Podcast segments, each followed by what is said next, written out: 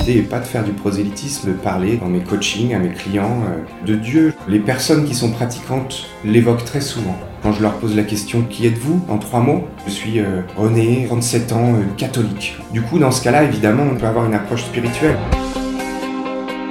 Pour les autres, je dirais que l'idée était dans l'humain, dans l'intime. Dans un coaching, on aborde les forces, les talents des gens, mais aussi les fragilités. Hein, on n'est pas des psys ou des thérapeutes, on descend pas en dessous de l'iceberg, par contre on accueille le dessus de l'iceberg. J'aurais une jolie parabole, la parabole de la multiplication des pains. Le miracle avait été finalement dans la présence de Jésus. Il avait invité les autres à partager. Et en partageant, chacun avait sorti de son petit sac des pains aussi qu'ils avaient en réserve, et cela avait suffi à nourrir beaucoup de gens